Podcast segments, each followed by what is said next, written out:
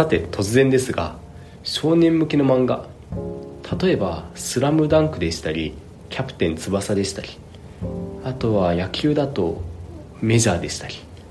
そんな名作と呼ばれるようなスポーツ漫画がいくつかありますよね。そうしたスポーツ漫画に共通する原理原則が存在します。それは弱いキャラが強いキャラを倒していく。そんなストーリーですね。弱い人が努力してとことん作戦を練って強いものをどんどん倒していく。そういった誰もが憧れるストーリーは実はスポーツだけではなく企業や経営にも当てはまります。今回はそういったリーディングカンパニーと呼ばれるようなつわものに挑むために2番目以下の企業たちがどんな戦略を取っていくべきか。こんなテーマについて書いた本をご紹介します。本のタイトルは「逆転の競争戦略」本書曰くリーダー企業がついていきにくい戦略には4つの種類があるそうです。今回はその中の一つ。企業の資産を負債に変えてしまう。こんな戦略についてご紹介します。これはリーダーが競争を優位に進めるために強みとしている資産を価値のないような弱み負債に変えてしまう戦略です。リーダーの強みを弱みに変えてしまう。こんな戦略について今回はマクドナルドとモスバーガーを例に取り上げて説明していきたいと思います。まずモスバーガーについて。モスバーガーのハンバーガーの作り方はお客様から注文をもらった後で調理をスタートする方式をとっています。注文を聞いてその場で作ってしまう方式ですね。まあハンバーガーは作りたてが一番美味しい。というのは誰もがご存知のことだと思いますがこのポイントにフォーカスしたような方式をモスバーガーはとっています。一方のマクドナルドはというと皆さんもご存知の通りハンバーガー業界のリーディングカンパニーですよね。まあどこの駅に降りても駅から歩いて1分から2分くらいの場所に必ずと言っていいほどこのマクドナルドを見かけるように。まあ各各各所各所の都心の駅近くの一等地を抑えているわけですね。そんなマクドナルドが取っている方式は前もって大量に作っておく方式です。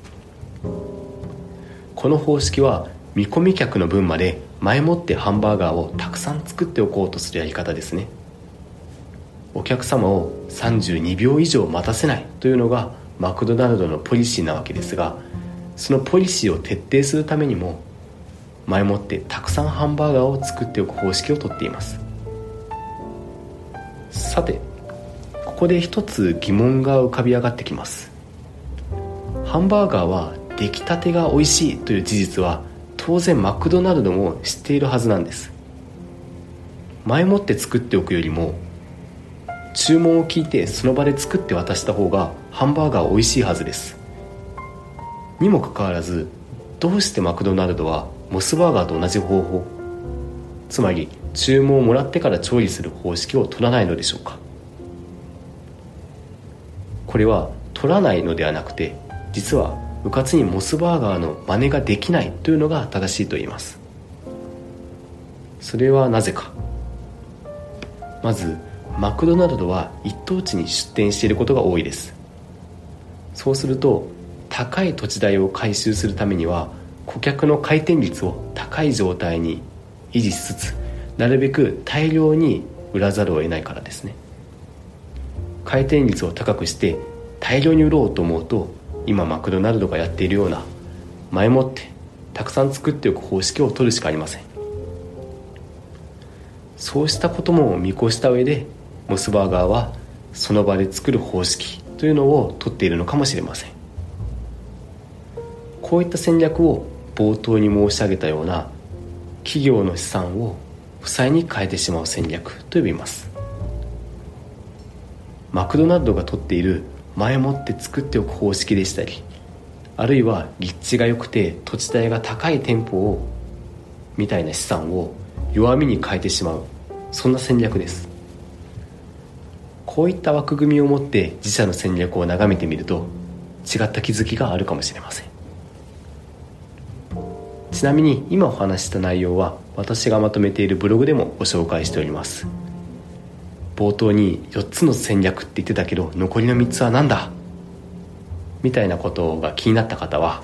Voicy の画面にブログのリンクもございますのでそちらもぜひご覧ください。今日はここまでにします。